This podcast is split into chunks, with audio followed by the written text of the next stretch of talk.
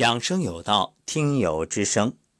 猪猪站桩日记，二零一九年十一月二十四号早上七点五十二分，老师早上好。按下五二零的闹铃，坐起来，脑袋放空，胸前觉着压了一块大石头。昨天一天上课都犯困，晚上十点多把最后一个娃儿送走，发完一天的录音作业，如释重负。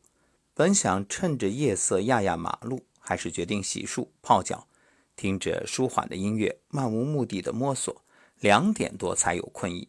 虽知这样不好，但想想以前每次周日上完课，独自一人待在咖啡厅，默默坐上两个小时，然后回家通宵追剧，我已经进步了，只能这样聊以自慰。起床去卫生间，这段时间排便总是姗姗来迟，心里也淡然，看舌苔、脸色。虽然这一周工作强度很大。整体保持的还不错，正要给大家发站桩音频，大徒弟的信息来了。报告老师，我醒了，坐等音频。瑜伽拉伸站终极桩，现在基本上都能很好的关注呼吸。今天得刻意让头脑放空，会有跑神。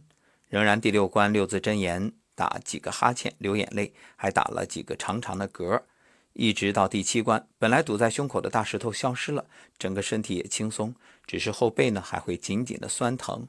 拍打前去了卫生间排便，这两次拍打完身上有热热的感觉。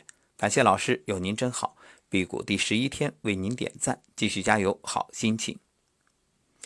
那么想对猪猪说啊，像这种没有困意的时候，这不叫失眠，也不叫熬夜，这个完全不必有心理负担。坦然接受，这都是正常的。就像你吃饭，有时候还没有胃口呢，难道你因为这一顿没吃心慌吗？那我都十一天没吃了，我一点都不慌。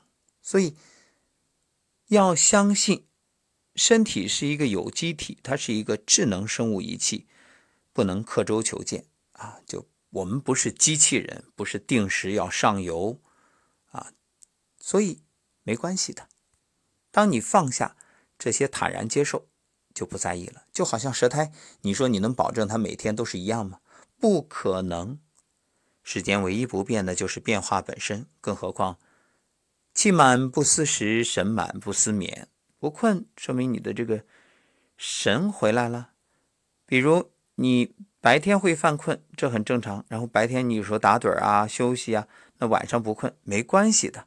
不要紧，一天二十四小时。